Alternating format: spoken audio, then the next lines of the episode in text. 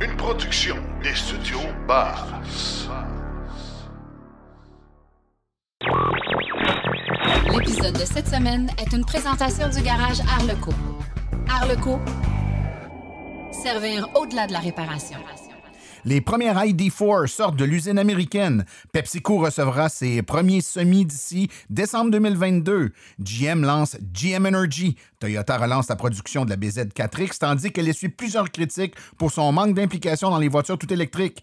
Amazon investira 1,3 milliard de dollars canadiens en Europe. Chronique par où commencer avec notre ami Sébastien Côté. On parle des- du lexique des véhicules électriques dans cette première capsule liée à ce sujet. Et en grande entrevue, Michael Kitchen du réseau Ivy. On a déjà, dans la plupart, quatre chargeurs à chaque site. Et où on anticipe qu'il y aura plus de volume dans les prochaines années, on va certainement installer plus de chargeurs. Tout ça et bien plus encore dans l'épisode 136 de Silence on roule.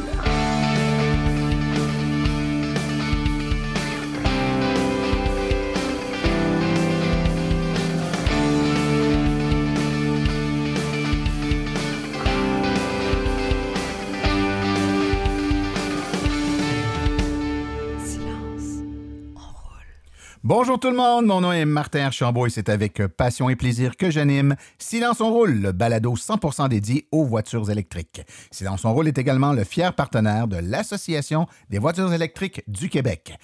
Alors bonjour tout le monde, j'espère que vous allez bien, que vous avez passé un bon deux semaines, que vous êtes en forme. Moi, je le suis en tout cas. Euh, écoutez, euh, les, températures plus fraîches, ça nous réveille un peu le matin, ça nous met euh, sur le piton. Et puis, écoutez, je voulais prendre le temps. cette semaine, je me faisais justement la réflexion suite à la rencontre d'un auditeur dans un centre commercial.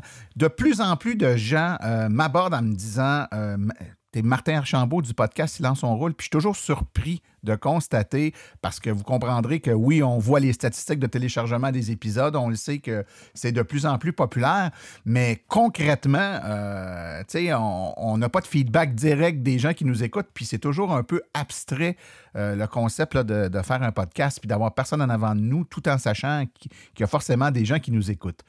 Et de plus en plus souvent, ben, dans des endroits publics, euh, des, événements, des salons, ou euh, même dans des- à l'épicerie ou dans des, endroits com- euh, commerciaux euh, normaux là, où je me déplace, les gens me reconnaissent. Évidemment, ma binette sur la, pochette du podcast aide les gens à faire le lien. Parfois, la voix, les gens reconnaissent ma voix, disent Ah, t'es Martin Archambault, il faut croire que j'ai une voix qui est distinctive. Ben, en tout cas, moi, ce que je veux vous dire, c'est que ceux qui prennent le temps de venir me dire bonjour, de venir me saluer, ben merci. Ça fait plaisir. Un, ça démontre euh, votre intérêt envers le podcast. Ça démontre que le podcast est écouté au-delà des statistiques de téléchargement. Ça humanise un peu l'opération. Puis je suis toujours content de vous rencontrer. Fait que soyez pas gênés. euh, venez me serrer la main et puis euh, parler un peu de, voitures électriques ou encore des sujets traités au podcast. Ça me fait toujours grandement plaisir. Dans un autre ordre d'idée, sur le site web de l'AVEC, euh, dans la section Actualité, il y a un bouton en haut qui s'appelle Dossier les véhicules électriques en hiver, 21 véhicules électriques à l'essai. Alors, euh, l'AVEC a co-organisé en collaboration avec d'autres acteurs du milieu, dont l'annuel de l'automobile et Benoît Charrette, que vous connaissez probablement, euh, un essai de 21 véhicules électriques qui ont été mis à l'essai une journée très froide d'hiver. Euh, on a fait des essais sur leur autonomie, comment ils perdaient l'autonomie en fonction du froid, la vitesse de recharge. Donc, évidemment, on a souvent les informations sur les voitures électriques dans les bonnes conditions l'été, mais on prend rarement le temps de les tester en hiver et de les comparer les uns avec les autres. Certains meilleurs sur certains points, d'autres sur d'autres. Donc, je vous invite à consulter ce dossier-là sur le site de l'AVEC. C'est fort intéressant. Aussi, je voudrais prendre le temps de vous dire que notre concours avec la compagnie A2Z pour gagner un adaptateur CCS à Tesla euh, se termine. On a fait tirer notre deuxième adaptateur et le grand gagnant est M. André Boutiette euh, de Verchères au Québec. Donc, euh, M. Boutiette, félicitations pour avoir participé et gagné cet adaptateur euh, CCS Tesla. Il vous sera évidemment acheminé euh, rapidement directement de la compagnie A2Z, qu'on remercie grandement d'avoir contribué à ce concours. Donc, euh, A2Z, qui est une entreprise qu'on vous conseille de de, visiter, d'aller visiter leur site web. Euh, il y a beaucoup d'informations sur notre page Facebook à cet effet. Voir, euh, ils vendent des produits liés aux voitures électriques, mais particulièrement cet adaptateur-là à un prix euh, avantageux si on le compare avec l'adaptateur original de Tesla. Donc, merci beaucoup à la compagnie A2Z. Aujourd'hui, dans notre émission, oh wow, on a pas mal de trucs. On a des chroniques euh, très intéressantes. De retour de la chronique euh, par où commencer avec Sébastien Côté, chronique pour les débutants, les néophytes. Donc, euh, on va parler du jargon et des termes utilisés en électromobilité. On a également Nicolas Lambert qui a une belle chronique pour nous et on a une entrevue avec les gens de Ivy, le réseau ontarien Ivy, qui a ouvert pas mal la voie à circuler sur les autoroutes à l'ouest du Québec depuis son arrivée. Donc, on va parler avec l'un des, euh, des, euh, des organisateurs, là, des planificateurs de ce réseau-là. Donc, très intéressant également à écouter. Donc, sans plus tarder, je vous propose qu'on aille tout de suite écouter l'actualité dans le monde de l'électromobilité. Vous voulez des produits qui permettront d'augmenter la valeur de revente de votre véhicule? Chez Précision PPF Vitres teintées, nous sommes à votre service depuis 2015. Nos maîtres installateurs sont tous certifiés et ont plus de 17 ans d'expérience dans le domaine. Nous offrons un service de qualité inégalé quant à la protection par pierre, les soins nanocéramiques ainsi que les vitres teintées. Notre pellicule par pierre ultra résistante est invisible et conservera l'intégrité de votre véhicule tout en prévenant la rouille et en protégeant la peinture contre les débris de la route. Notre traitement nanocéramique possède un puissant effet hydrofuge et il préserve l'éclat et la brillance de votre peinture pour en faciliter l'entretien. Que ce soit pour votre voiture, votre résidence ou votre commerce, Précision PPF Vitre teintée est là pour vous offrir la multitude d'avantages qu'offre la teinte de vitre. Venez nous rencontrer au 1970 boulevard des Laurentides à Laval. Appelez-nous au 450-490-4488 ou encore venez visiter notre page Facebook Précision PPF Vitre teintée. Nous comblerons vos exigences tout en vous offrant la qualité que vous recherchez.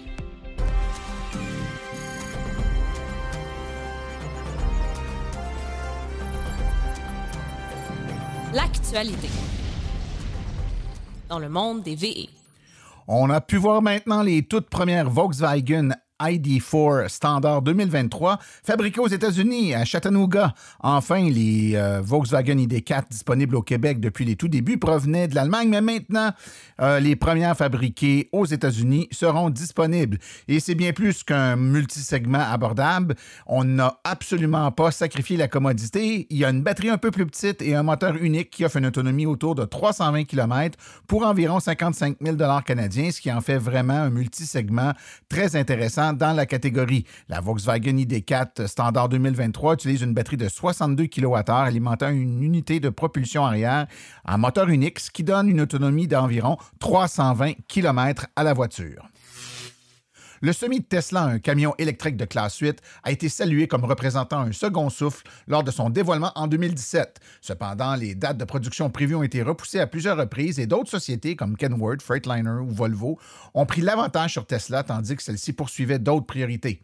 Maintenant, Tesla annonce que la production du semi a débuté et que euh, les camions offriront une autonomie autour de 800 km. PepsiCo, qui a commandé 100 unités en peu de temps après le lancement en 2017, sera le premier client recevoir la livraison complète d'ici décembre 2022. Les semis sont produits au Nevada dans un nouveau bâtiment près de la Gigafactory de Tesla et euh, on a rapporté qu'il y avait une production de semis qui pourrait produire environ 5 camions par semaine. Tesla prévoirait mettre en œuvre la production à plus grand volume du semi dans la Gigafactory au Texas. General Motors a annoncé la création de GM Energy, une nouvelle unité commerciale composée des écosystèmes Ultium, Home et Ultium Commercial, ainsi que l'infrastructure de recharge publique Ultium Charge 360 existante. GM Energy explorera des approches holistiques de la gestion de l'énergie domestique et commerciale en intégrant le stockage d'énergie stationnaire, l'énergie solaire résidentielle et les véhicules électriques. Toyota a relancé la production de la BZ4X électrique et un correctif est prévu pour remédier aux roues qui risquaient de tomber. En effet, Toyota a fourni jeudi dernier une mise à jour de la solution tant attendue concernant sa voiture électrique, la BZ4X, qui est en proie à des problèmes embêtants depuis quelques mois, des roues qui risquaient de tomber. Après plusieurs mois depuis que l'on ait constaté le problème, Toyota a confirmé qu'il s'agissait d'un problème du fournisseur qui a un produit de boulon euh, de moyeu qui risquait de se défaire suite à des virages serrés ou à des freinages trop brusques, car les roues sont détachées, se sont détachées, dis-je, sur certains véhicules après avoir roulé seulement quelques kilomètres. Selon les documents de rappel mis à jour et publiés par le gouvernement fédéral vendredi dernier, le fournisseur des boulons prétendument défectueux est le japonais Meido, tandis que les deux fournisseurs chinois produisent les roues. Amazon a annoncé il y a deux semaines qu'elle prévoit investir 1 milliard d'euros, soit environ 1,3 milliard canadiens, sur cinq ans pour doubler ses véhicules électriques de livraison à travers l'Europe. Cela signifie que sa flotte totalisera environ 10 000 camionnettes de livraison électrique et 1 500 poids lourds électriques d'ici 2025. Le géant de la vente au détail en ligne a alimenté ses installations avec 100% d'énergie renouvelable d'ici 2025 et prévoit devenir carboneutre d'ici 2040.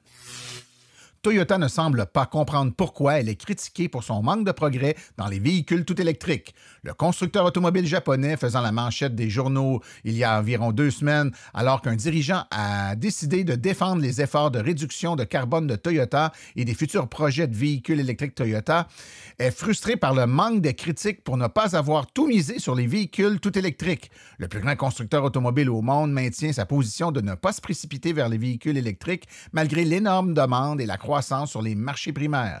Presque tous les, constructeurs automobiles se sont tournés vers un système de précommande pour les modèles électriques car ils ne peuvent pas suivre la demande. Et selon l'Agence internationale de l'énergie, les ventes de véhicules électriques sont en passe d'atteindre un nouveau record mondial cette année après avoir presque doublé en 2021 pour atteindre 6,6 millions. Grâce aux nouveaux incitatifs euh, de remise gouvernementale, l'adoption des véhicules électriques devrait prendre de l'ampleur à mesure que la capacité de production sera structurée et que les constructeurs automobiles se concentreront sur les véhicules électriques. Malgré cela, il y a moins de deux mois que le vice-président des ventes de Toyota Motors North America affirmait Je ne pense pas que le marché soit prêt pour les véhicules électriques, invoquant les coûts de production élevés et les manques d'infrastructures de recharge. Foxconn, le manufacturier basé à Taïwan, a dévoilé une nouvelle camionnette électrique et un nouveau multisegment qui serait, semble-t-il, disponible bientôt aux États-Unis. Mieux connu en tant que partenaire de fabrication d'Apple, Foxconn a réalisé beaucoup de progrès dans l'espace des véhicules électriques ces derniers temps. En 2020, elle avait dévoilé une plateforme de matériel et de logiciels open source pour la fabrication de véhicules électriques et elle travaillait également au développement d'une batterie à semi-conducteurs d'ici 2024. L'année dernière, Foxconn a même acheté une majeure partie de l'usine Lordstown dans l'Ohio pour produire des véhicules électriques. Par ailleurs, le géant manufacturier construit également dans une usine du Wisconsin où il devrait également produire des véhicules électriques. À peu près à la même époque l'année dernière, il avait dévoilé son premier véhicule électrique, le Foxtron Model C. Aujourd'hui, à Taïwan, Foxconn a dévoilé deux nouveaux véhicules électriques, le multisegment à ion Model B et le pick-up électrique tout-terrain modèle V. Fait important à noter, Foxconn ne désire pas vendre directement aux euh, consommateurs et souhaite continuer de travailler avec d'autres constructeurs automobiles pour vendre ses véhicules.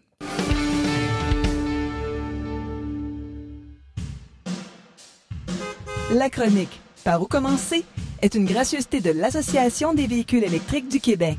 Devenir membre est un incontournable pour tout futur ou nouvel électromobiliste www.aveq.ca.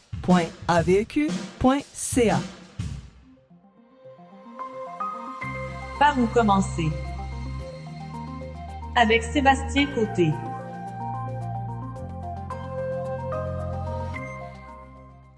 Eh bien, rebonjour, Monsieur Sébastien, comment ça va? Ça va très bien. Écoute, ça a bien été. On a cassé la glace euh, il y a quelques semaines à peine. Et puis nous voilà maintenant avec une nouvelle euh, chronique pour les débutants. Et aujourd'hui, on va traiter de lexique, du jargon euh, de l'électromobiliste. C'est pas évident quand on commence là-dedans. il y en a des termes, puis des acronymes, puis euh, des, lettres qu'on sait pas trop qu'est-ce que ça veut dire. Euh, c'est important de comprendre ça quand même. Là. Oui, effectivement. c'est sûr que là, on va juste toucher peut-être un premier bloc aujourd'hui, puis si vous commencez à vous intéresser, à faire vos lectures, vous écoutez des, des balados comme aujourd'hui, euh, vous vous présentez chez des concessionnaires, vous commencez à magasiner votre propre véhicule. Euh, donc, pour ne pas vous perdre, ben, des fois, c'est bon de savoir quelques termes. Ben, c'est sûr, parce que là, on va parler de caractéristiques de véhicule, on va nous dire que c'est tant de kilowatts, ta batterie a tant de kilowattheures, on peut charger sur une BRCC niveau 2, niveau 3. Il y a plein de termes. Puis, écoute, euh, je peux comprendre que les gens soient un peu euh, déroutés parce que souvent, il n'y a pas de parallèle facile à faire avec ce qu'on connaît déjà euh, de la voiture à essence. Alors, commençons. On parle d'électricité, c'est une voiture électrique. On entend souvent parler de deux termes qui se ressemblent, mais qui veulent dire complètement des choses différentes, les kilowatts et les kilowattheures.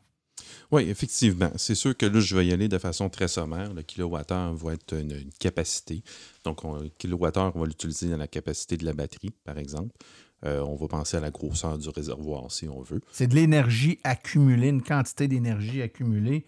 Euh, c'est vraiment, c'est une bonne analogie. C'est l'équivalent de, de, du réservoir d'essence d'une voiture à essence. Ben, on a une batterie qui a je sais pas, 60 kWh. C'est la grosseur de notre réservoir d'électricité, effectivement. Le kilowattheure va aussi servir à indiquer la consommation de, du véhicule aussi. C'est une des mesures euh, disponibles là, pour la consommation. euh. Donc, 18 kWh au 100 km, par exemple. Exactement. Tout comme on va dire euh, 8 litres au 100. Exact. Ouais. Et après ça, bon, le kilowatt, c'est plutôt une unité de puissance qui va être euh, la puissance qu'on va avoir, soit une borne de recharge ou euh, la puissance que votre moteur va donner, la puissance du chargeur de votre auto, donc euh, qui n'est pas une capacité ou une quantité. Donc, on entend les deux kilowatts, kilowattheure. On peut avoir des chiffres différents pour le même véhicule. Une batterie qu'on peut charger à un maximum de 50 kilowatts, mais c'est une batterie de 35 kilowattheures, par exemple, ou 30 kilowattheures. Donc, c'est deux chiffres, deux unités de mesure, mais on parle de deux choses différentes. Donc, c'est. En passant, les gens qui veulent en savoir peut-être un peu plus sur, sur ça, parce qu'il y a quand même beaucoup à apprendre, puis ça serait difficile de le faire dans une chronique comme celle-ci. Euh, dans l'épisode 103 de Silence on roule, quand même, on a traité, euh, dans, la, dans la chronique euh, Connaître son auto en 60 secondes top chrono, on a parlé du kilowattheure, kilowatt.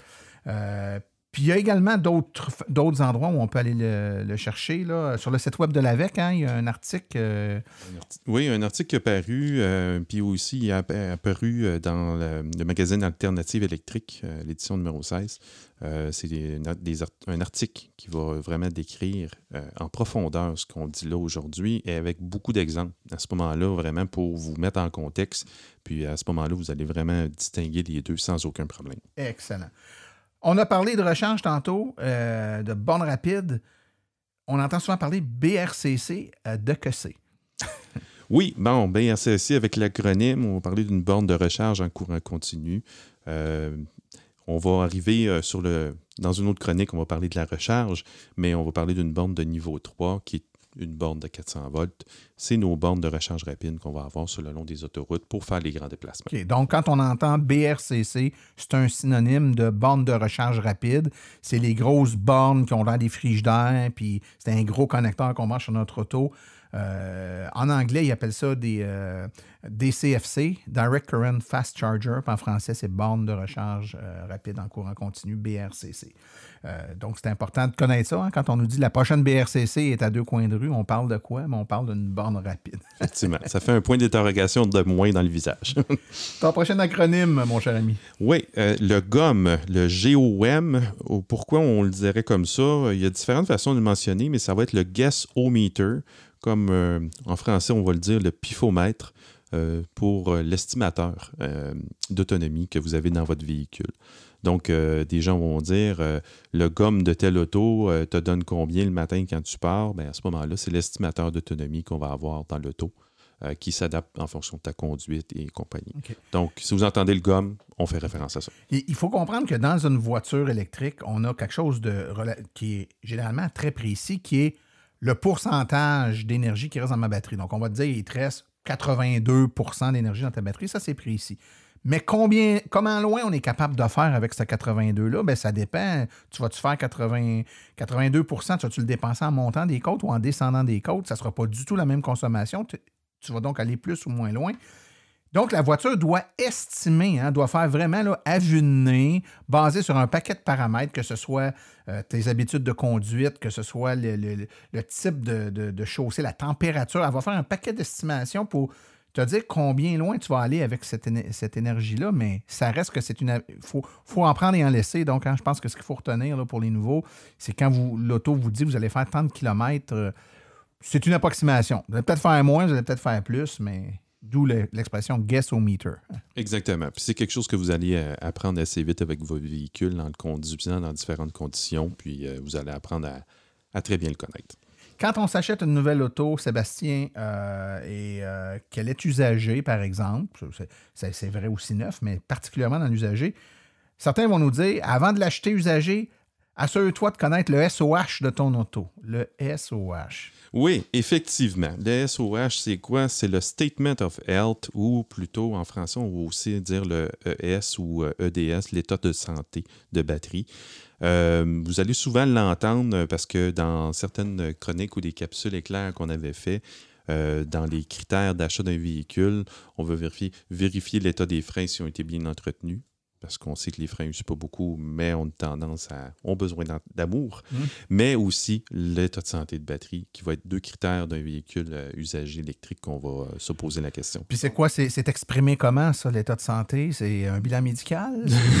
c'est un, c'est un pourcentage, en fin de compte, sur l'ensemble de toutes les cellules, euh, combien la capacité maximale que la batterie peut encore donner. OK. Donc, 82% d'état de santé veut dire je suis à 82% de ce qu'était ma batterie à l'état neuf. à l'état neuf ou dans l'état. euh, ouais. Et il y a donc une corrélation à faire entre ça et l'autonomie du véhicule. Donc, si l'état de santé est à 80% théoriquement, j'ai 80% de ma capacité, donc je devrais faire 80% de la distance que je pouvais faire avant. Oui, effectivement. OK. Euh, un autre élément dont on entend parler régulièrement, la régénération, les freins régénératifs. C'est quoi ça de la régénération? Oui, son petit nom, ben, c'est le Regen. Euh, en fait, euh, si on va faire le parallèle avec l'auto à essence, encore une fois, mettons plus au niveau d'une transmission manuelle, on, faisait de, du rétrogradage ou de la compression avec notre moteur. Donc, pensez, faites le parallèle avec ça. Mais là, on est dans l'électrique, fait qu'on fait de la regen. C'est que le moteur électrique euh, va avoir une tendance à créer, euh, va faire un ralentissement lorsqu'on relâche l'accélérateur, va créer un ralentissement du véhicule et on va aussi retourner un peu d'énergie à la batterie. Donc, c'est ce qu'on va appeler euh, la régé- régénération, de retourner un peu à la batterie, de ralentir votre véhicule et parfois, avec certains véhicules, d'aller jusqu'à l'arrêt complet. D'accord. Euh, Sébastien, ce qu'il faut que les gens essaient de se rappeler, des fois c'est loin dans notre tête, mais nos cours de, de physique ou de sciences au secondaire, on apprenait qu'on prenait un petit moteur électrique, puis on le branchait sur une batterie, puis le moteur se mettait à tourner. Puis, à contrario, on prenait le petit moteur dans notre main, on faisait tourner euh, la petite broche qui sortait du moteur, puis on mesurait sur les fils du moteur, on voyait qu'en faisant tourner avec nos mains, on générait de l'électricité. C'est-à-dire qu'un moteur, quand tu l'alimentes avec de l'électricité, il tourne, mais si tu le fais tourner autrement, ça génère, le moteur devient une génératrice. C'est exactement ça qui arrive avec l'auto finalement. C'est que tu roules sur l'autoroute à 5 km/h, par exemple, en pesant sur la pédale, donc tu envoies de l'énergie dans le, dans le moteur, puis le moteur tourne. Mais au moment où tu retires ton pied de l'accélérateur, l'auto continue à rouler avec son air d'aller. Donc, le moteur tourne par le fait que les roues avancent sur la chaussée, ça fait tourner le moteur, ça génère l'énergie. Hein, on dit de la régénération parce qu'on génère de l'énergie. Et cette énergie-là, plutôt que de la perdre, on la retourne dans la batterie. C'est fantastique. Et, et voilà. C'est fantastique. Écoute, euh, le temps passe tellement vite, puis on pourrait en faire beaucoup. Moi, ce que je te propose, euh, parce que des termes comme ça ou des, euh, des, des, des, euh, des abréviations, des symboles, il y en a une tonne, puis euh, je pense qu'on va avoir une prise 2 puis une prise 3 de, ce genre de chronique-là. Tu vas nous revenir avec d'autres termes comme ça qu'on va démystifier, puis ça va nous permettre de, faire le tour. Les gens qui ont des questions, hein, puis gênez-vous pas pour en poser, ça coûte rien, puis nous autres, c'est correct, ça nous alimente, ça nous permet de, répondre à des questions qui vous préoccupent. Vous pouvez les poser à questions au pluriel silenceonroule.com, questions au. Sinon, directement par courriel à notre ami Sébastien, ton adresse qui est? Sébastien.côté à silonsonroule.com. Ben, merci beaucoup. On s'en parle bientôt, Sébastien. Parfait, merci. Merci, bye.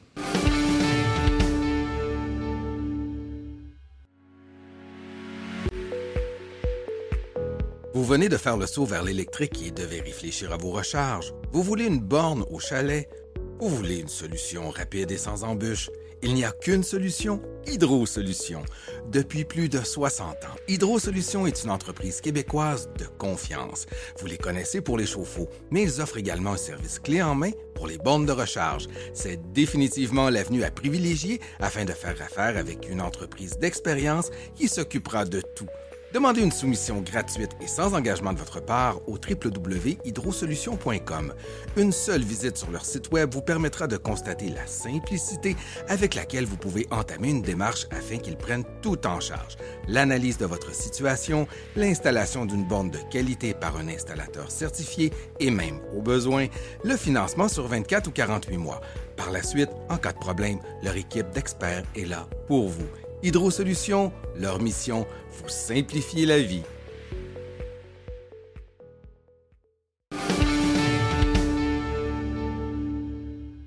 Alors, pour l'entrevue qui va suivre dans quelques instants, simplement vous aviser que l'entrevue a été réalisée avec Michael Kitchen, qui est du réseau Ivy en Ontario. Malheureusement, M. Kitchen est unilingue anglophone, donc l'entrevue a eu lieu en anglais. Euh, donc, autant mes questions que ses réponses. Par contre, euh, étant donné qu'on est un podcast francophone, euh, il y a une traduction simultanée qui, a été faite du podcast. Donc, ce que vous allez entendre est en fait la traduction de l'entrevue. et l'entrevue originale anglophone, évidemment, vous l'entendez là très faiblement en arrière-plan. Mais si certains d'entre vous voudriez avoir l'enregistrement original en anglais, évidemment, elle est disponible et je pourrais vous la rendre accessible. Sinon, ben, on va écouter la version euh, traduite en français. Alors, je vous souhaite une bonne écoute. Aujourd'hui, nous avons le plaisir d'avoir avec nous euh, Michael Kitchen, qui est le General Manager du réseau Ivy. Un réseau que vous avez sûrement entendu parler, qui est vraiment très populaire maintenant depuis les vacances de l'été. Alors, euh, Michael, bienvenue à Silence on roule. Merci de m'avoir invité, c'est apprécié. Michael, c'est toujours intéressant parce qu'ici au Québec, on a l'habitude d'être chanceux. On a beaucoup de bandes de recharge. On est capable de se promener partout où on veut. Euh, il n'y a pas vraiment de contraintes. Mais quand on quitte le Québec, on remarque assez rapidement qu'il y a vraiment beaucoup moins de bandes de recharge. Et pour les gens qui veulent aller à Toronto ou à Ottawa, c'est toujours un, challenge de s'en aller vers là, surtout quand on a des plus petites batteries euh, sur nos véhicules. Mais maintenant, on a remarqué qu'il y a le réseau Ivy qui s'installe. Euh, à plein d'endroits, dont entre autres euh, les routes principales entre Montréal et Toronto ou Ottawa, par exemple. Donc, euh, c'est certain que ça donne un coup de main. On veut apprendre un petit peu plus à propos du réseau Ivy. premièrement, d'où est-ce que ça vient? L'idée vient d'où? Où est-ce que ça s'en va?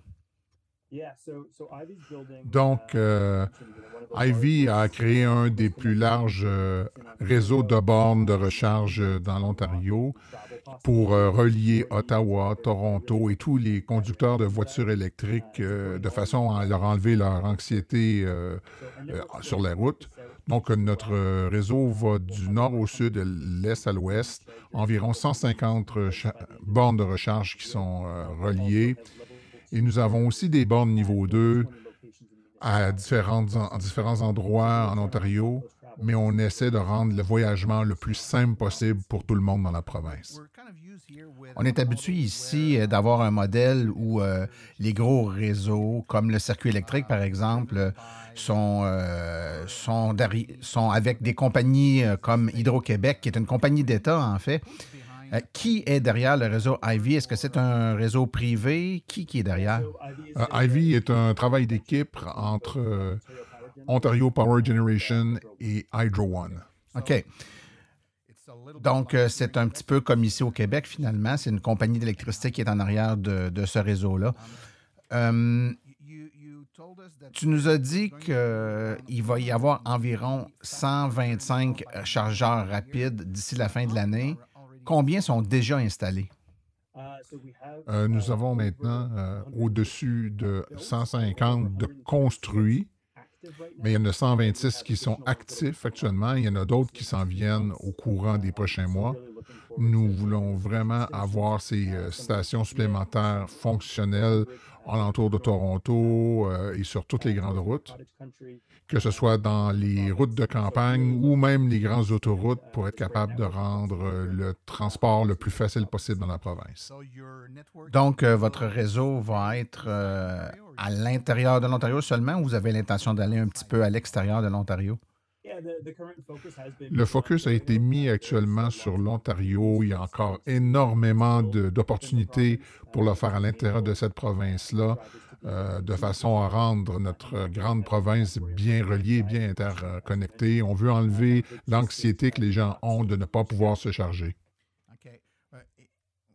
OK. On, on entend souvent que on a l'habitude de se comparer avec ce qu'il y a ici au Québec euh, comme réseau avec ce qu'il y a ailleurs et, on essaie évidemment de regarder les bonnes idées que vous pouvez avoir. Donc, on remarque qu'actuellement, les euh, premiers chargeurs que vous avez installés étaient vraiment le long des autoroutes, euh, particulièrement les grandes autoroutes. Mais euh, on sait que parfois, ça peut être une idée d'en mettre ailleurs que sur les autoroutes, mais dans les, euh, les villes, par exemple. Est-ce que chez Ivy, vous avez l'intention de vous concentrer uniquement sur les autoroutes ou vous pourriez installer des stations judicieusement placées à l'intérieur de grandes villes en Ontario, comme Ottawa ou Toronto? Ah, c'est sûr qu'on veut se répandre le long des autoroutes, mais également dans les routes plus au sud. On a actuellement quelques chargeurs d'installer, euh, entre autres dans les stationnements de Canadian Tire, mais on, a plusieurs euh, sites qu'on regarde actuellement où on veut ajouter des euh, bornes qui sont dans le alentour de Toronto ou dans le Grand Toronto, ce qui va faire qu'on ne sera pas juste sur l'autoroute. OK. La plupart des stations que moi j'ai vues pour ma part avaient deux, euh, deux chargeurs sur les sites que moi j'ai rencontrés. En tout cas, est-ce que le format d'avoir deux bornes par site est le modèle d'affaires que vous avez l'intention d'utiliser et à continuer de déployer au fil du temps ou vous prévoyez déjà d'en faire des, euh, des sites avec plus de bornes, comme 4, 6 ou 8 bornes par site? C'est une très bonne question. Euh, J'essaie d'être spécifique. Euh, on a une variété de setup dans les on-route, le long des autoroutes. On a déjà, dans la plupart, quatre chargeurs à chaque site. Et où on anticipe qu'il y aura plus de volume dans les prochaines années, on va certainement installer plus de chargeurs. Donc, ça va évoluer parce qu'on ne veut pas qu'il y ait de délai d'attente aux bornes. Une question euh, très importante parce qu'ici, euh, disons qu'au début, il n'y avait pas vraiment beaucoup de compagnies qui installaient des bornes. Il y avait le circuit électrique, puis peut-être un ou deux autres, mais pas beaucoup d'autres. Mais maintenant, on voit beaucoup euh, de, de villes et de, également de programmes gouvernementaux qui permettent d'installer des bornes euh, rapides. Donc, on voit un peu plus de compagnies maintenant qui arrivent et qui s'installent. Et une préoccupation que les gens ont maintenant, c'est l'interopérabilité. Comment toutes ces compagnies-là qui arrivent et qui vont arriver vont être capables d'être utilisables facilement par tous les euh, utilisateurs sans avoir 20 applications ou 20 cartes dans leur portefeuille? Donc, mon point est de quelle façon l'interopérabilité est un point important pour Ivy, étant donné qu'ici au Québec, nous, on considère que c'est un élément hyper important. Seriez-vous intéressé à joindre un, un- groupe d'interopérabilité entre vous et les réseaux majeurs de l'Ontario et du reste du Canada, de façon à ce que pour les consommateurs de- d'Halifax jusqu'à Vancouver ou Toronto puissent se promener sans avoir besoin d'avoir trois, quatre applications sur leur téléphone? Oui, c'est une très bonne question euh, et euh, ça nous touche et on est en train de regarder comment on va être capable de donner la meilleure euh, expérience à tous les conducteurs avec des ententes, avec des réseaux, de façon à avoir le maximum d'intégration avec les autres réseaux dans le futur. Donc, euh, on, a ici euh, une image assez euh, claire de comment votre réseau est créé et s'étend. Un autre point important qu'on a ici, en tout cas au Québec, Et on l'a vécu la semaine passée. On, était au Congrès de Mobilité électrique Canada. Il y avait un événement là que vous êtes au courant. Et il y a un mot qui revenait sur toutes les lèvres de tous les gens qui étaient là-bas, c'était la fiabilité. Ça semble être un problème majeur de la fiabilité des bornes, pas seulement ici au Québec, mais partout en Amérique. Euh, il y a beaucoup de problèmes. Les gens ne savent jamais si les bornes vont fonctionner. Euh, on sait qu'il y a des euh, réseaux qui installent beaucoup, beaucoup de bornes avec des sous qu'ils reçoivent, mais ils ne semblent pas avoir l'argent ou la volonté de les maintenir en fonction une fois qu'ils ont été installés. C'est un problème.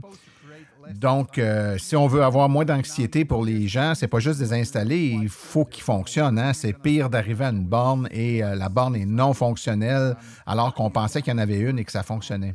Comment vous autres chez Ivy, vous avez vous travaillez l'aspect de la fiabilité? Pour vous assurer que vos bornes restent en service et qu'il n'y ait pas ce genre de problème de roulette russe, à savoir si là où les bornes sont en fonction. Euh, on sait vrai, que ça va vraiment être un élément important pour les consommateurs ici au Québec. Oui, on travaille activement à monitorer tout le temps euh, avec notre équipe interne ainsi que l'équipe de notre fournisseur de services. Et on peut voir quand il y a des bornes qui ne fonctionnent pas. On va essayer euh, le plus rapidement possible d'envoyer des équipes techniques qui vont essayer de régler le problème, parfois à distance, mais d'autres fois, des techniciens doivent être envoyés sur le site pour euh, réparer le tout et le remettre en, fonction. Nous regardons aussi pour être euh, le plus transparent possible. c'est pas toujours facile, mais on essaie de poster sur nos canaux Twitter ou ailleurs pour dire que une borne en particulier est hors ligne et que les gens le sachent et puissent se déplacer en sachant que certains sites peuvent ne pas fonctionner. Euh, c'est toujours un, défi de garder les gens informés, mais définitivement, on veut le faire tout le temps et on l'informe aussi sur des applications comme PlugShare ou d'autres façons de rejoindre les gens. OK. Euh, et euh, on sait très bien que c'est un fait que la majorité des, euh, fabricants de, bornes euh, ont des qualités variables. Et euh, peut-être que vous autres, vous travaillez avec juste une ou peut-être deux compagnies, mais est-ce que vous avez l'intention d'utiliser toujours les mêmes marques de bornes pour être uniforme dans votre déploiement de bornes ou vous regardez plutôt pour utiliser plusieurs marques euh, pour être capable de, fournir des services avec des puissances différentes ou euh, différents types de recharge qui pourraient être euh, voulus par les consommateurs ou plus adaptés aussi au climat? On sait qu'il y a des bonnes bornes qui sont utilisées ailleurs, comme en Californie, mais qui ne fonctionnent pas très bien ici au Québec à cause du climat. L'Ontario, c'est à peu près le même climat. Comment vous euh, avez l'intention de travailler avec les différents manufacturiers et par quel procédé vous faites votre choix pour avoir les meilleures bornes possibles pour le Québec et l'Ontario? On a déployé une variété de chargeurs jusqu'à maintenant. Notre euh, réseau est euh, selon le standard OCPP, ce qui nous donne évidemment beaucoup de possibilités avec tous les manufacturiers qui font des bornes qui respectent ça. On regarde vraiment avec l'ensemble des manufacturiers quelles sont les innovations et on essaie d'amener le chargeur le plus optimal pour les conducteurs de l'Ontario en fonction de ce qui est disponible et de ce qui répond aux critères de qualité actuels de, Ivy. OK, parfait. Très intéressant. Euh, les gens euh, qui sont maintenant retournés au travail après les vacances de l'été, qui sont finis, hein, euh, on remarque que la température euh, descend, l'hiver s'en vient assez rapidement. Mais peut-être qu'il y a déjà des gens qui sont d'avance et qui planifient leurs vacances pour l'été prochain, qui veulent aller quelque part vers l'ouest, que ce soit en Ontario ou même plus à l'ouest que l'Ontario, avec leur véhicule électrique quels sont les plans pour euh, les prochaines années, euh, au pluriel, hein, les prochaines années pour vous autres chez Ivy? Avez-vous un plan de match euh, de nouvelles bandes que vous avez l'intention d'installer dans les prochaines années? Oui, premièrement, on a un réseau qui va s'étendre de Toronto vers le nord aussi et aller jusqu'au Manitoba bientôt. Si vous voulez faire des euh, road trips, vous pourrez le faire euh, presque uniquement sur le réseau Ivy, ce qui est fantastique. En termes de route, euh, on a plusieurs options qui s'en viennent. surtout en 2023, des niveaux 2 et des niveaux 3 partout à travers la province. On veut euh, être capable de, signer des ententes avec d'autres partenaires pour euh, croître. Il y a de plus en plus de partenaires et d'entreprises, de villes également qui veulent être partenaires avec Ivy. Ça nous donne la possibilité d'avoir des nouveaux sites où on peut installer euh, les bornes. Donc, évidemment, on va répondre favorablement à tout site qui nous est offert et qui répond à nos exigences pour accroître le réseau. Et finalement, Michael, les gens sont peut-être pas habitués à votre réseau. Euh, on a entendu parler, mais on l'a peut-être pas déjà utilisé. Et, mais peut-être qu'ils veulent aller en Ontario prochainement. On a parlé beaucoup d'interopérabilité tantôt. Mais premièrement, les gens veulent savoir de quelle façon ils doivent se préparer pour aller euh, sur une station Ivy et payer? Quels sont vo- quel est votre modèle d'affaires? Est-ce qu'on utilise une carte de crédit? Est-ce qu'on utilise une application mobile? Comment on se recharge sur votre borne? C'est une super question. Il y a trois façons principales de le faire. Euh, la première, c'est de télécharger l'application mobile. C'est le plus simple. Donc, vous allez sur le Apple Store ou sur le magasin Android. Vous pouvez le faire aussi avec euh, une carte Ivy que vous euh, allez commander, qu'on va vous envoyer à la maison. Et la troisième façon, c'est euh, sur les bornes, il y a un numéro de téléphone, vous téléphonez et euh, à distance, avec votre numéro de carte de crédit, on peut initialiser la borne et démarrer une recharge pour vous. C'est très facile. Et euh, une question qui est reliée à cette première question-là. Que- que- quel est votre plan de match pour euh, votre facturation, vos taux? Euh, Est-ce que vous euh, chargez à la minute? Est-ce que vous, vous, regardez la quantité de, de kilowatts qui est demandée par le véhicule pour établir votre prix? Quelle est votre structure tarifaire? Comment on paye? Euh, présentement, c'est 30 sous la minute euh, sur euh, tous nos bornes niveau 3. Euh, peu importe euh, si vous demandez 25 kilowatts ou 100 kilowatts, c'est toujours le même prix? Oui, c'est euh, c'est le, le même prix qu'on a pour les bornes, qui est de 30 sous. Et euh, on va suivre ce qui se fait avec euh, Mesure, euh, Mesure Canada. Et si on peut le faire au kilowattheure, on le fera. Mais ce n'est pas le cas pour l'instant. OK, et c'est le même prix partout en Ontario sur votre réseau. Il n'y a pas des prix qui peuvent varier dans les grandes villes comme Toronto, puis moins cher ailleurs. C'est Oui, exactement. Nos bornes 3 sont 30 sous minute partout sur le réseau Ivy. Très bien. Alors, euh, si nos euh, auditeurs veulent en savoir un petit peu plus sur le réseau Ivy euh, et peut-être devenir euh, membre et vous demander une carte et puis être capable euh, de l'utiliser ou encore télécharger l'application mobile, où est-ce qu'ils vont chercher leur information sur votre réseau, sur votre site web? yeah, visit. Uh, they can also find Vous us pouvez on le visiter, Twitter vous allez avoir beaucoup d'informations. On est sur on Twitter, at. Instagram, On est également sur Facebook, sur different ways, Instagram. to interact Il y a with différentes façons d'interagir avec nous et on espère qu'on va avoir beaucoup de to join our Québécois qui vont rejoindre notre réseau bientôt. Euh, de toute évidence, ça a répondu à plusieurs de nos questions aujourd'hui.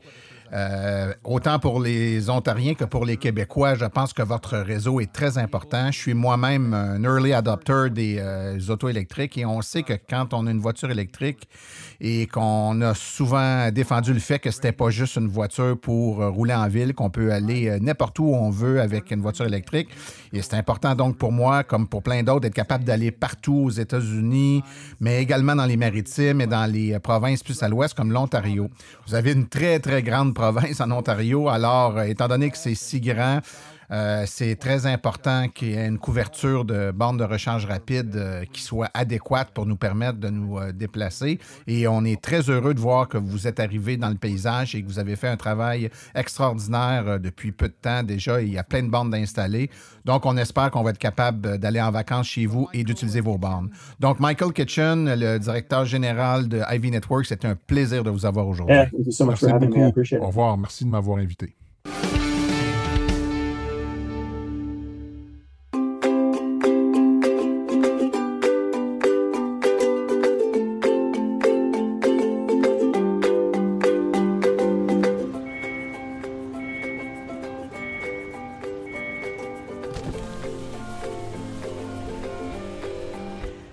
Que ça brise moins, mais il y a quand même un minimum d'entretien à faire sur nos voitures électriques. Quand est venu le temps de faire l'entretien de mon véhicule, j'ai choisi de faire confiance à l'équipe d'Arleco plutôt que le concessionnaire. Ça fait maintenant trois générations que cette entreprise familiale chouchoute nos voitures et ils ont été parmi les premiers à s'engager activement dans l'électrification des transports tout en adoptant des procédures et des produits sains pour l'environnement. Avec ses techniciens spécialement formés à l'entretien et réparation des voitures hybrides et électriques, Arleco nous offre aujourd'hui la même qualité de service sur nos VE qu'elle a toujours livré depuis bientôt 40 ans. De plus, chez Arleco, j'obtiens 10% de rabais sur la main-d'œuvre et les traitements anti-rouille avec ma carte membre hors de l'AVEC. Arleco Génération 3, 8470 Boulevard Parkway à Anjou. 514 352 1446 ou arleco.ca. Arleco, servir au-delà de la réparation.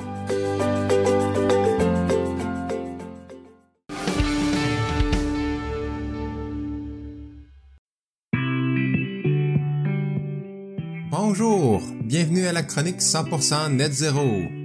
Avec moi, Nicolas Lambert. Chronique où on réfléchit aux impacts environnementaux de nos modes de transport. Et aux solutions qui pourraient nous aider à avoir un mode de vie qui se rapproche de la carboneutralité.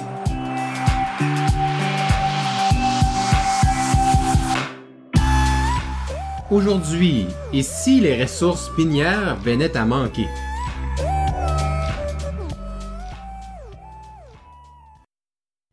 Lorsqu'on parle de transition énergétique, on peut rencontrer certaines personnes qui affirment que cette transition est impossible, car certains métaux viendraient qu'à manquer. Selon eux, certaines ressources minières disponibles dans la croûte terrestre seraient complètement épuisées bien avant d'avoir pu électrifier notre parc automobile au complet et de pouvoir produire 100% de notre énergie à partir de sources renouvelables. On parle parfois même d'un effondrement de notre système économique en entier, quand l'extraction des métaux critiques atteindrait un pic duquel la chute serait irréversible. Mais c'est pas la première fois qu'on entend ce genre de discours. Certains d'entre vous se rappelleront peut-être qu'il y a quelques décennies, on parlait déjà d'effondrement de la disponibilité d'une ressource essentielle au bon fonctionnement de notre civilisation. Ironiquement, on parlait à l'époque non pas de métaux critiques, mais bien de pétrole. Le raisonnement partait du fait qu'il y a une certaine quantité de pétrole disponible sur Terre et qu'au rythme d'extraction de l'époque, on allait atteindre un jour ou l'autre le fond du baril. Le fameux pic pétrolier devait nous frapper de plein fouet au tournant des années 2000. Par la suite, notre civilisation, par manque de sources d'énergie disponibles à peu de frais, s'effondrerait dans le chaos et l'anarchie. Évidemment, ça s'est pas passé comme prévu, car ces prédictions qui avaient été faites en 1956 n'avaient pas envisagé qu'on allait trouver de nouvelles façons d'exploiter des gisements pétroliers qui n'étaient pas envisagés à l'époque. Je parle ici entre autres des sables bitumineux de l'Alberta. L'exploitation de ce type de gisement nous a permis de repousser l'arrivée de ce pic pétrolier de plusieurs décennies. Évidemment, l'exploitation de ce pétrole dit non conventionnel vient avec d'énormes impacts sur l'environnement et les scientifiques s'entendent sur le fait qu'il faut impérativement cesser cette pratique avant la première moitié du 21e siècle. Non pas parce que la matière première viendrait qu'à manquer, mais bien parce que l'impact sur notre climat serait dévastateur. L'exemple du pic pétrolier est fascinant si on le transpose aujourd'hui à ce qu'on voit dans le domaine des métaux critiques. De la même façon que les prédictions de l'époque, on ne peut pas prendre pour argent comptant les articles qui nous prédisent par exemple l'épuisement du stock de nickel aussitôt qu'en 2028 mais on peut quand même être conscient qu'extraire ces ressources minières ne se fait pas sans heure et les impacts indésirables risquent d'augmenter au fur et à mesure qu'on va aller chercher là où on n'avait pas besoin d'aller auparavant. C'est donc pas qu'on va en manquer, mais le prix à payer pour continuer à toujours creuser sera trop élevé pour notre porte-monnaie et pour notre planète. Il faut donc utiliser de façon plus intelligente les ressources qu'on a déjà extraites c'est pour ça qu'il faut s'assurer que, par exemple, les batteries de nos véhicules soient utilisées le plus longtemps possible. On peut faire ça, premièrement, en prenant bien soin de nos voitures pour qu'elles durent aussi longtemps qu'elles tiennent encore debout. On peut ensuite leur donner une deuxième, voire même une troisième vie en s'en servant comme une station fixe de stockage d'électricité et évidemment en recyclant le tout en fin de vie pour récupérer les métaux qu'elles contiennent. Une autre avenue pourrait être d'employer des chimies de batteries lithium-ion différentes pour utiliser moins de métaux qui seraient problématiques. C'est ce que fait la compagnie Tesla en utilisant de moins en moins l'ancienne méthode de fabrication basée sur l'utilisation du cobalt et du nickel, en la remplaçant par une technologie différente à base de fer et de phosphate. Matériaux beaucoup plus abondants sur Terre et moins dommageables du point de vue environnemental et humanitaire.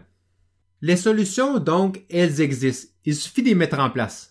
Mais ce qu'il faut surtout pas faire, c'est de ralentir le rythme de la transition écologique de peur de ne pas avoir assez de ressources pour y arriver.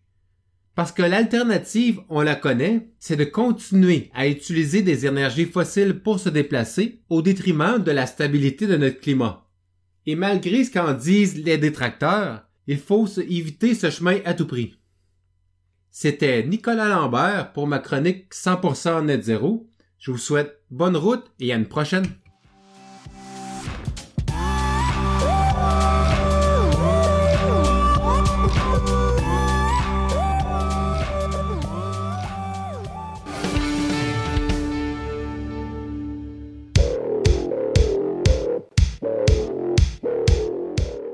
Vous œuvrez dans l'entretien de parc, la livraison de colis, le secteur industriel, les fermes ou le monde municipal? Vous utilisez des véhicules utilitaires à basse vitesse? Grâce à Cubex Équipement, vous avez accès au Max EV pour répondre à vos besoins. Le Max EV est un camion utilitaire robuste, 100% électrique, dans la catégorie des véhicules à basse vitesse pour lequel vous pouvez avoir une autonomie allant jusqu'à 195 km.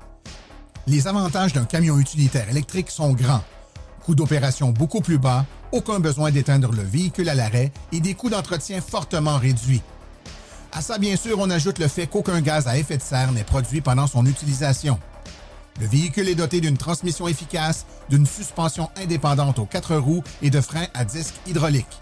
Il possède une vaste liste d'accessoires, dont le chauffage et la climatisation. Que vous le vouliez avec une boîte ouverte, une benne basculante, une boîte cargo ou muni d'un porte-échelle, Cubex Équipement sera vous fournir le modèle de Max EV qui vous convient et qui saura faciliter votre travail. Le Max EV est d'ailleurs éligible à la subvention du programme Éco-camionnage du ministère des Transports qui peut vous remettre un montant allant jusqu'à 12 500 Avec cette aide gouvernementale supplémentaire à l'achat ainsi que les économies substantielles de carburant, vous économiserez ainsi pour les 10 prochaines années tout en participant à la transition énergétique du Québec. Pour plus de renseignements, visitez le www.cubexltee.com ou téléphonez au 1 800 Go Cubex.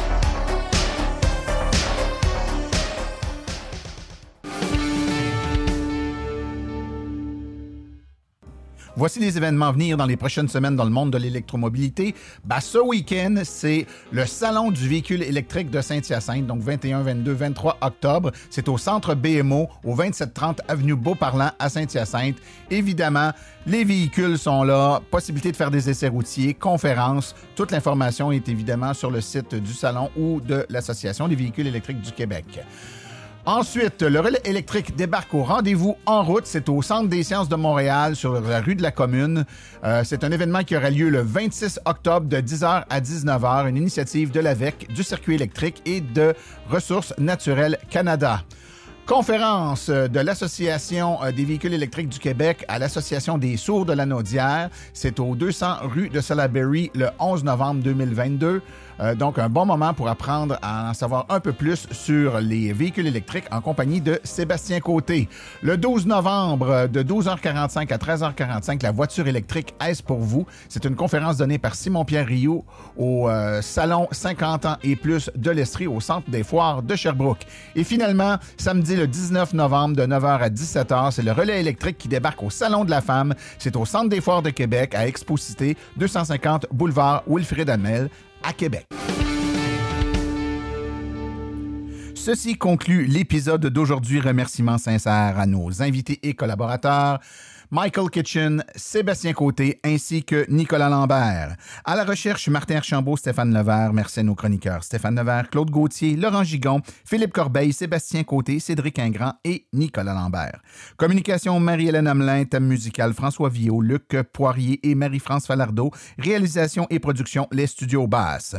Un remerciement tout spécial à Arleco, notre commanditaire principal, ainsi qu'aux autres annonceurs qui rendent l'émission possible. Hydro Solutions, euh, Précision PPF Vitre Teintée, la réserve Bière et Saveur Boco Eco, l'Association des voitures électriques du Québec et j'en passe. La reproduction est permise, mais nous apprécierions en être avisés. Et pour les informations euh, sur le balado, vous pouvez écrire à martin.silenceonroule.com et pour l'information générale, visitez plutôt le www.aveq.ca. Toutes les archives sont disponibles au archives au pluriel.silenceonroule.com. Mon nom est Martin Archambault et d'ici le prochain balado, j'espère que vous attraperez la piqûre et direz vous aussi, silence, on roule.